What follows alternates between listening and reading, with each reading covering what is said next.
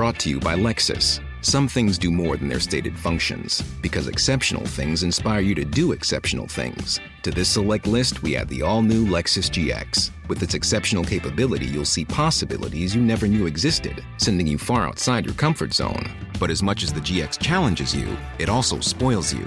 Its intuitive technology and luxurious features mean that wherever you go, you'll never go without. Live up to it. The all new Lexus GX.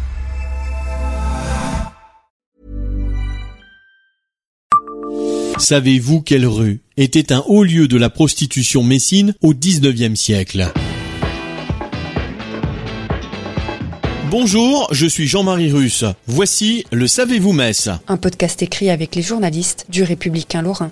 En 1860, une plainte est déposée par les habitants de la rue de l'Arsenal à Metz. En cause, le crucifix, non donné à la maison située au numéro 69. Rix, prostitution et alcool s'y mêlent dans un parfum de débauche sulfureux.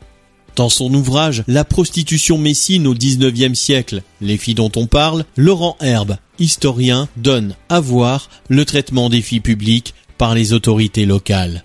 Accusés de troubler l'ordre social et de véhiculer des maladies vénériennes, leur présence massive dans le Metz du XIXe siècle suscite des inquiétudes auprès de la police et des habitants.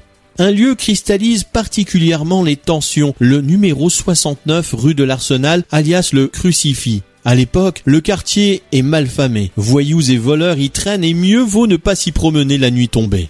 Le crucifix est décrit comme l'un des endroits les plus miséreux, sales et insalubres de la ville, lieu de débauche et d'immoralité. Il est également connu pour avoir abrité les deux premiers décès dus à l'épidémie de choléra qui a frappé la ville en 1932. Une certaine Marguerite Saint-Jouard, originaire de Corny-sur-Moselle, tient l'endroit. À une nuance près, elle loue les deux pièces faisant office de débit de boisson à une certaine Madame Oulif, une veuve également propriétaire de l'étage, où des prostituées vivent et travaillent dans plusieurs petites chambres. Laurent Herbe résume la configuration de l'espace en ces mots. Le débit constituait une sorte de sas alcoolique menant au plaisir vénal un amour charnel par ailleurs très sollicité des militaires de l'importante garnison de Metz, comptant près de dix mille hommes à l'époque. Mais pas que. On raconte que s'y croisaient des hommes dépravés, distingués et d'église parmi les clients.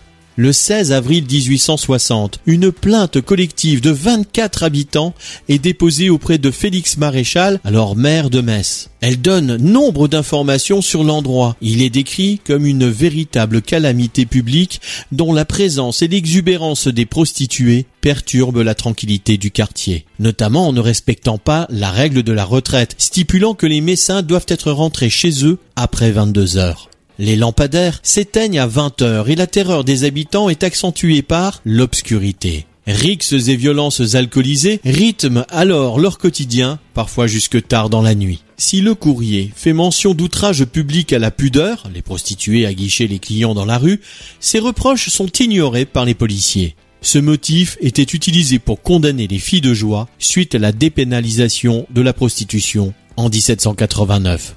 Autre motif de la plainte, le 69 rue de l'Arsenal est situé à moins de 100 mètres de la nouvelle synagogue construite en 1850. Or, une séparation géographique est exigée entre une maison close et un lieu de culte. Cela n'est pas retenu non plus par les forces de l'ordre. Le tracé de la rue en arc de cercle rend la vue ou l'entente des activités prostitutionnelles impossible.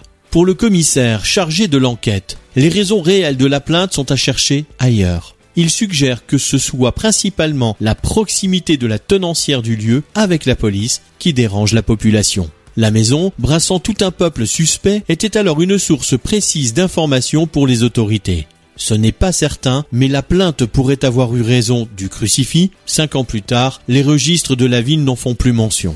Abonnez-vous à ce podcast sur toutes les plateformes et écoutez Le Savez-vous sur Deezer, Spotify et sur notre site internet. Laissez-nous des étoiles et des commentaires. Planning for your next trip?